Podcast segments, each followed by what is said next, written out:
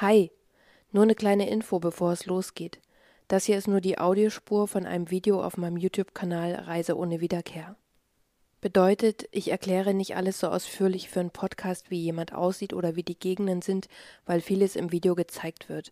Aber einige hören halt lieber unterwegs und deswegen habe ich die Audiospur hier hochgeladen. Du kannst das natürlich gerne hier anhören, aber in meinem Video sieht man viel mehr, also komm gerne auf dem YouTube-Kanal vorbei. Wir schreiben das Jahr 2009. Die 36-jährige Sarah ist Gourmetköchin für reiche Yachtbesitzer und für einen Yachtausflug in der Karibik gebucht. Doch kurz nachdem sie auf Puerto Rico ankommt, wo der Trip startet, kehrt sie nicht mehr von ihrer morgendlichen Joggingrunde zurück.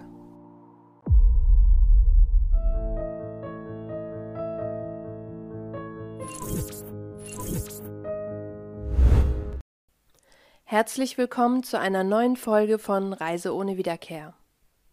Ich habe heute einen etwas kürzeren Fall für euch, in der Hoffnung, dass ich dadurch ein Video mehr als sonst diesen Monat hochladen kann, und außerdem sollen Fälle bzw. Opfer, zu denen es viel weniger Details gibt, ebenfalls nicht in Vergessenheit geraten. An dieser Stelle der Hinweis, dass das ein sehr grausamer Fall ist, der unter anderem den Mord an Kindern beinhaltet, wenn das also ein Thema ist, was dich triggert oder was du nicht gut verarbeiten kannst, dann lass dieses Video aus. Ich freue mich, wenn du beim nächsten Mal wieder dabei bist. Unsere Reise ohne Wiederkehr führt uns heute das erste Mal nach Puerto Rico.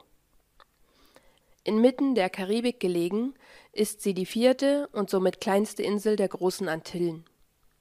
1493 von Christopher Columbus entdeckt, von wem auch sonst, fällt die Insel 1898 im Spanisch-Amerikanischen Krieg an die USA und ist seit 1917 das größte US-amerikanische Überseegebiet. Puerto Rico ist also weder ein eigenständiges Land noch ein vollwertiger Bundesstaat der USA, obwohl in Puerto Rico die US-amerikanischen Gesetze gelten, in US-Dollar bezahlt wird, alle Puerto Ricaner die US-Staatsbürgerschaft besitzen und sie den US-amerikanischen Präsidenten als Staatsoberhaupt haben. Den dürfen sie aber nicht wählen, weswegen es seit jeher Bestrebungen gibt, Puerto Rico zum 51. Bundesstaat der USA zu machen. Puerto Rico bedeutet auf Deutsch reicher Hafen und das nicht umsonst. Denn Puerto Rico ist reich an Sandstränden, einer vielfältigen Fauna und Flora und entlang der vielen Flüsse lässt sich auch heute noch Gold finden. Musiker wie Ricky Martin und Daddy Yankee sowie Oscar-Preisträger Joaquin Phoenix und Benicio del Toro wurden alle in San Juan, der Hauptstadt Puerto Ricos, geboren. Doch bevor wir uns nach Puerto Rico begeben, wo unser heutiger Fall stattfindet, reisen wir zunächst 2100 Kilometer nordwestlich aus Festland der USA nach Savannah, Georgia. Denn dort lebt die 36-jährige Sarah Cusack. Sarah, die eigentlich aus Kalifornien stammt und in San Jose geboren und aufgewachsen ist, ist vor fünf Jahren von dort nach Savannah gezogen, um bei ihrem Lebensgefährten Cheshire zu sein. Sarah und Cheshire haben sich 2004 auf den Fidschi-Inseln kennengelernt, als Sarah dort allein im Urlaub war und Cheshire als Skipper auf einer Yacht anheuerte.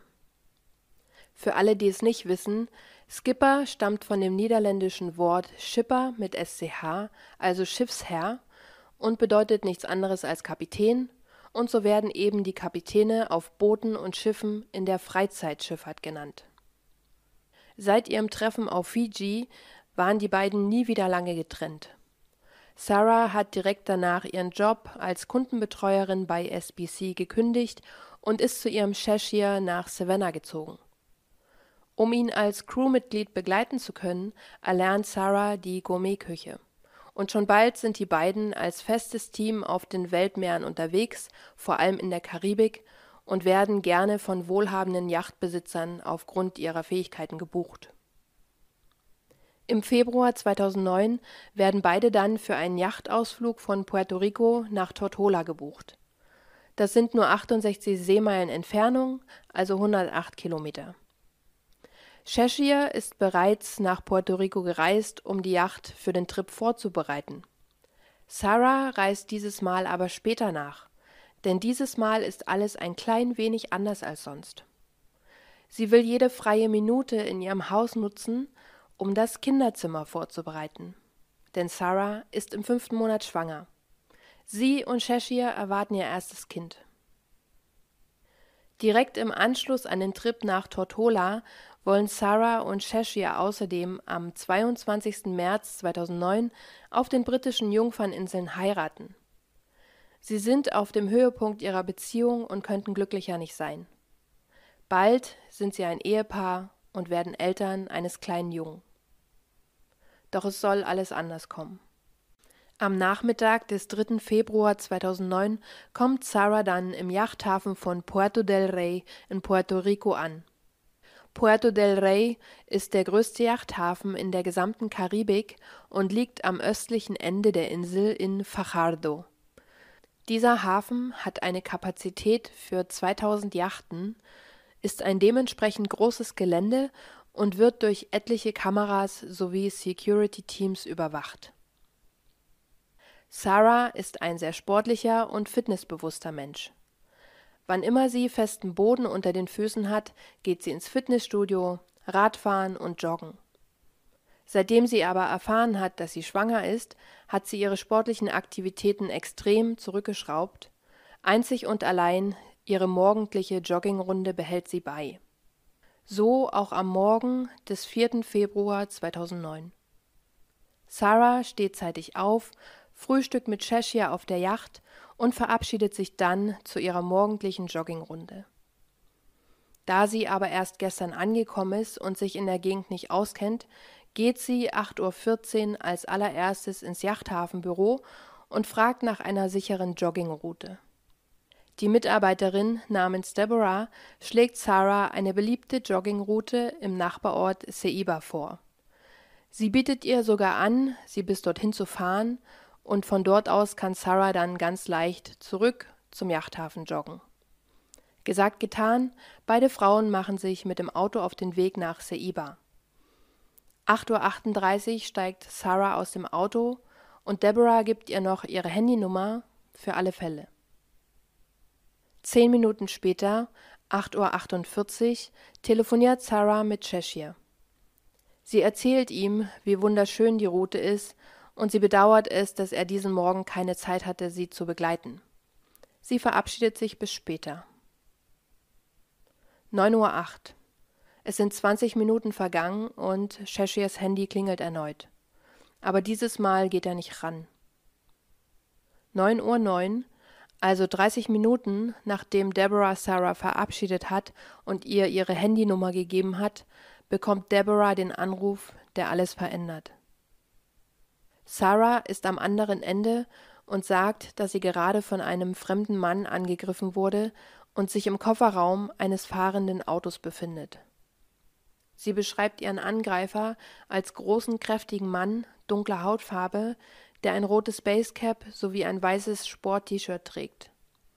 Er ist circa 30 bis 40 Jahre alt, trägt einen Goatee-Bart und das Auto sei ein schwarzer Chevrolet.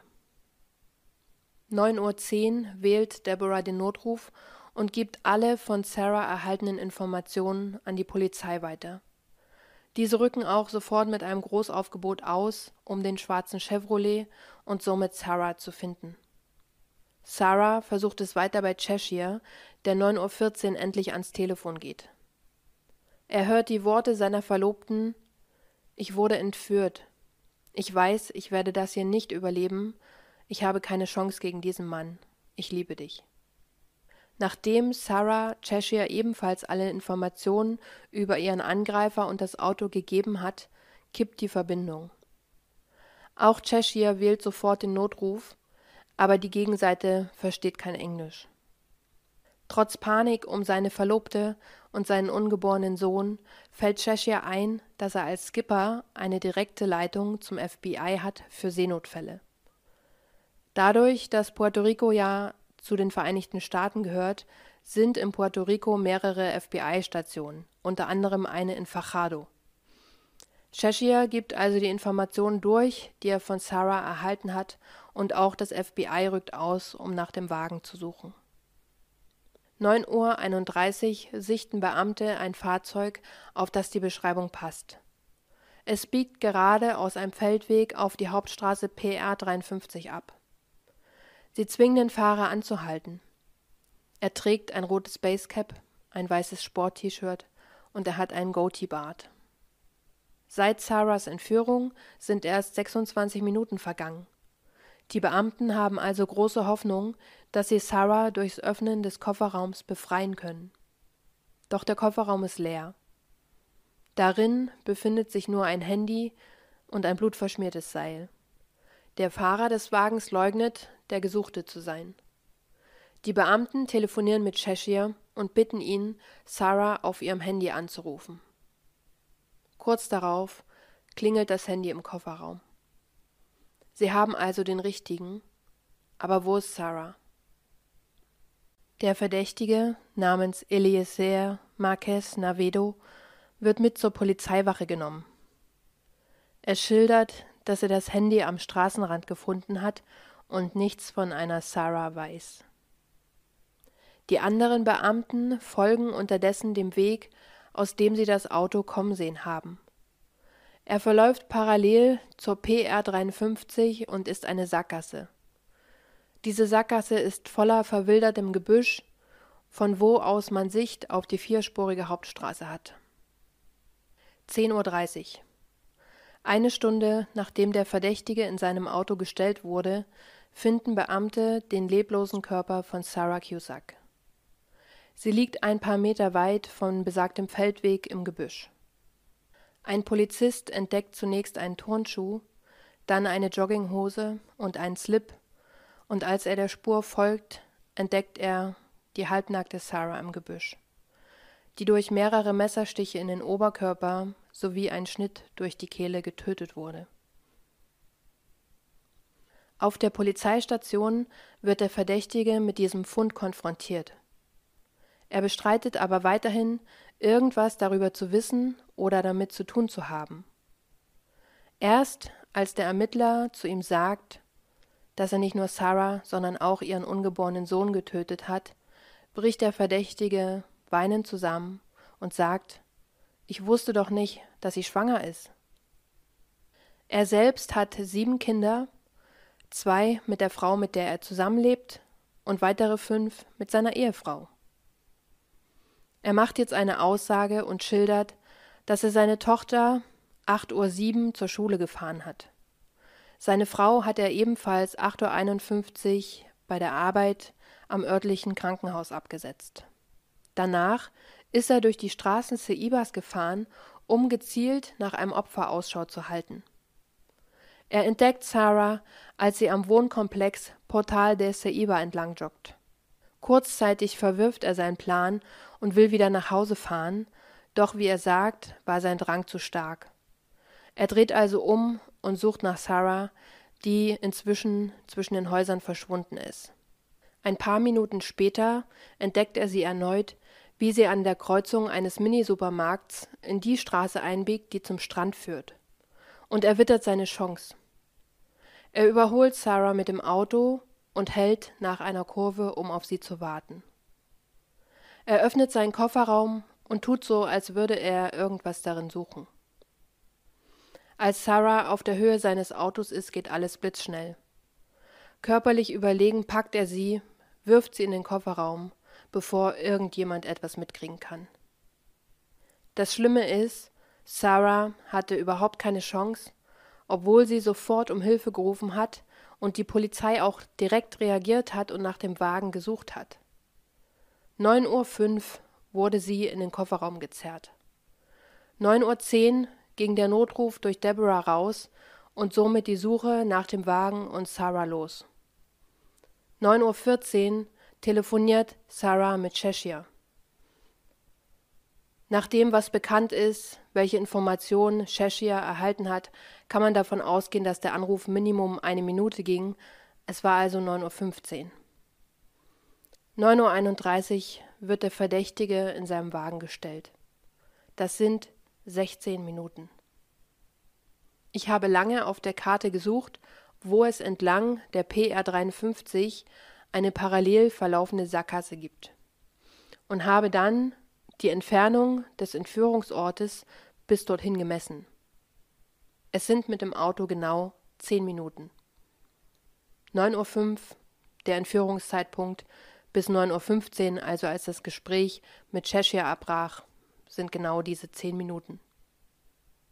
In den folgenden 16 Minuten hat er Sarah also 20 Meter tief ins Gebüsch geschleppt, hat sie dort vaginal und anal vergewaltigt und hat danach so wild auf sie eingestochen, auf ihren Oberkörper und ihren Kopf, dass ihre Augen nicht mehr an ihrem Platz waren, als sie gefunden wurde. Danach hat er sie mit einer Blechplatte bedeckt, ist zurück zu seinem Auto und bis zur Hauptstraße gefahren, auf der er entdeckt wurde. Ich kann es nur wiederholen, 16 Minuten, sie hatte absolut keine Chance auf Rettung. If you're struggling to lose weight, you've probably heard about weight loss medications like Wigovi or Zepbound, and you might be wondering if they're right for you. Meet PlushCare, a leading telehealth provider with doctors who are there for you day and night to partner with you in your weight loss journey. If you qualify, they can safely prescribe you medication from the comfort of your own home. To get started, visit plushcare.com slash weight loss. That's plushcare.com slash weight loss. Plushcare.com slash weight loss. Hey, it's Ryan Reynolds, and I'm here with Keith, co star of my upcoming film, If, only in theaters, May 17th. Do you want to tell people the big news? All right, I'll do it. Sign up now and you'll get unlimited for $15 a month in six months of Paramount Plus Essential Plan on us. Mintmobile.com slash switch. Upfront payment of $45 equivalent to $15 per month. Unlimited over 40 gigabytes per month. Face lower speeds. Videos at 480p. Active Mint customers by 531.24 get six months of Paramount Plus Essential Plan. Auto renews after six months. Offer ends May 31st, 2024. Separate Paramount Plus registration required. Terms and conditions apply if rated PG. Nach seiner Festnahme meldet sich ein 13-jähriges Mädchen bei der Polizei, die die Fotos von Eliezer in der Zeitung gesehen hat. Sie schildert, dass sie am Montag, also zwei Tage vor Sarahs Entführung, ebenfalls von Eliezer ins Auto gezerrt wurde. Sie konnte sich aber durch einen Faustschlag ins Gesicht befreien und ist aus dem Auto gesprungen. Wahrscheinlich durch diesen missglückten Versuch hat Eliezer bei Sarah dann den Kofferraum gewählt. Überhaupt sind in den letzten zwei Jahren in der Gegend mehrere Frauen verschwunden, darunter ein zwölfjähriges Mädchen aus Eliezers Nachbarschaft. Als die Ermittler Eliezers Vergangenheit durchleuchten, finden sie heraus, dass seine Mutter Ines Navedo 1992 wegen zweifachen Mordes verurteilt wurde. Sie hat ihre Nachbarskinder getötet, auf die ihre Tochter, also Eliezers Schwester, regelmäßig aufpasste. Angeblich soll die Mutter der beiden Kinder Ines gemobbt haben, als sie herausgefunden hat, dass diese HIV-positiv ist. Und aus Rache hat sie dann der dreijährigen Hiraida und ihrem zweijährigen Bruder Reynaldo die Kehlen durchgeschnitten. Zu dieser Tat soll sie außerdem einen ihrer Söhne mitgehabt haben. Welchen ist nicht bekannt, aber in einem Artikel steht, dass der mitgenommene Sohn sich an der Dreijährigen vergangen haben soll, der kleine Bruder daraufhin aufgewacht ist, der im gleichen Raum schlief, und beide Kinder daraufhin getötet wurden. In dem Fall war es so, dass die Mutter der beiden getöteten Kinder zuerst verdächtigt und festgenommen wurde. Diese hatte im Raum daneben geschlafen. Erst als Ines sich ihrer Schwester anvertraut hat, dass sie die Kinder getötet hat und eine Freundin dieser Schwester dabei war, die das dann der Polizei übermittelt hat, wurde Ines festgenommen. Eliezer war zu dem Zeitpunkt der Morde an den Kindern erst 17 Jahre alt, aber für die Polizei ist die gleiche Tötungsweise von Sarah und den beiden Kindern kein Zufall.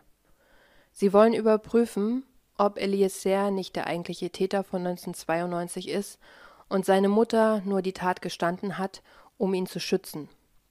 Eine Tat, für die sie im Übrigen ursprünglich zu 26 Jahren wegen Totschlag verurteilt wurde, weil sie unter Einfluss von Drogen und Alkohol stand, letztendlich aber nur sieben Jahre abgesessen hat und dann auf Bewährung freikam.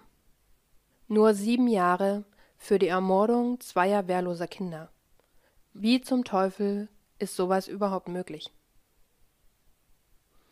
Die Ermittler können auf jeden Fall keine neuen Beweise, Hinweise oder neue Zeugenaussagen dafür finden, dass Eliezer der eigentliche Täter damals war.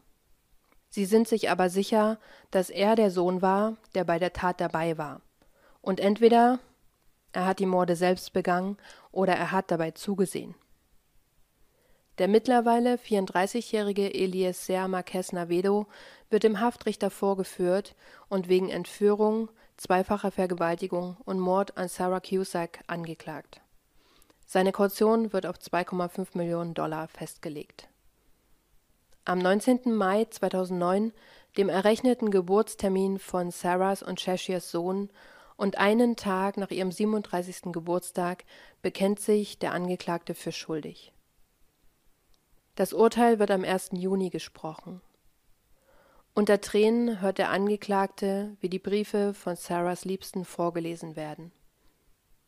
Ihre Mutter schreibt, dass sie Sarah seit Thanksgiving nicht mehr gesehen hat und dass sie sich sehr auf die Ankunft ihres Enkels gefreut hat und dafür im Mai für ein paar Monate nach Savannah ziehen wollte, um ihre Tochter in den ersten Monaten mit dem Baby zu unterstützen.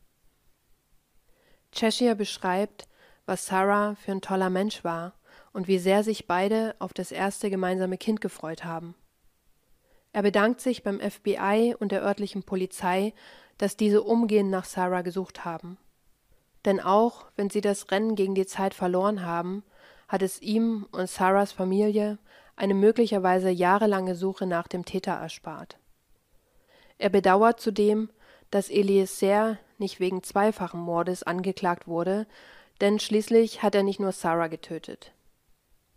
Tatsächlich ist es so, dass die Tötung eines ungeborenen Kindes vor dem Gesetz wie eine Abtreibung gesehen wird. Und da Abtreibung laut US-Gesetz kein Mord ist, ist auch der Mord eines ungeborenen Kindes durch einen Fremden kein Mord.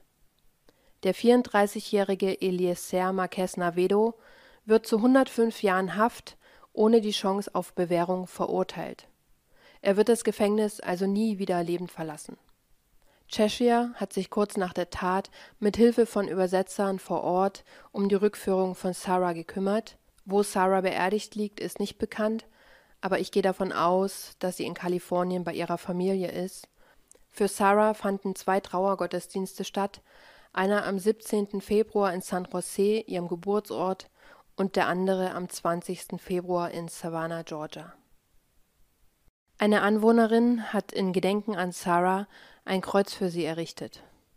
Auch wenn sie Sarah nicht kannte, ist sie sich sicher, Sarah hat durch ihr bedachtes Handeln, also dass sie den Täter und das Auto so gut beschreiben konnte, obwohl alles blitzschnell ging, andere Frauen vor dem gleichen Schicksal bewahrt. Da stimme ich absolut zu. In einer solchen Situation einen klaren Kopf zu bewahren, ist sehr besonders. Ich habe mal gelesen, es gibt drei Arten von Reaktionen, wenn man in eine Notlage gerät. Panik, Schockstarre und Laserfokus. Und Sarah war letzteres. Komplett auf Überlebensmodus fokussiert, ohne in Panik oder Schockstarre zu verfallen. Der Fall ist für mich extrem erschütternd und traurig. Erstens aus dem Grund, den ich oben schon genannt habe, dass Sarah überhaupt keine Chance hatte zu überleben. Und zweitens, dass sie so klar im Kopf war, dass sie sich von Cheshire verabschieden konnte. Wie schwer das für beide gewesen sein muss. Vielleicht hat der Anruf ihr aber auch geholfen, nicht darüber nachzudenken, was dieses Schwein mit ihr vorhat. Denn ich glaube, das ist das Schlimmste, Zeit zu haben, um darüber nachzudenken, was gleich passieren wird. Ich finde es einfach immer wieder schlimm, dass sowas am helllichten Tage, in diesem Fall früh am Morgen passiert, in einer Minute bist du bei schönstem Wetter joggen, bist frei mit den Gedanken, kannst das machen, was du möchtest, das ist vielleicht die einzige Zeit am Tag, die du für dich hast, und in der nächsten Minute liegst du gefangen im Kofferraum eines Fremden. Das gleiche gilt für Cheshire. In einem Moment bist du der glücklichste Mann der Welt, hast eine Partnerin gefunden, die zu dir passt, sie trägt euer erstes gemeinsames Kind in sich, und im nächsten Moment wird dir alles genommen und du stehst alleine da. Sicherlich kann das auch durch einen Unfall passieren und ist dadurch nicht weniger schmerzhaft. Aber die Person zu sein, die zurückbleibt und sich dann vorzustellen, was der geliebte Mensch in den letzten Minuten durchgemacht hat und wie sie gekämpft haben muss für sich, für dich und für das Baby, und du konntest nicht helfen und hast irgendwie ohnmächtig daneben stehen müssen, das muss einfach unerträglich sein. Es gibt zumindest einen kleinen Lichtblick, wenn man das so nennen darf, und zwar habe ich herausgefunden, dass Cheshire im Jahr 2015 Vater geworden ist. Er ist auch weiterhin als Skipper tätig. Zum Abschluss habe ich für euch wie immer die Notrufnummer und logischerweise, wenn Puerto Rico zu den Vereinigten Staaten gehört, dann ist auch hier die Notrufnummer und ihr dürft gerne mitsprechen, die 911. Ich verabschiede mich für heute und wir sehen uns ganz bald wieder beim nächsten Video. Macht's gut.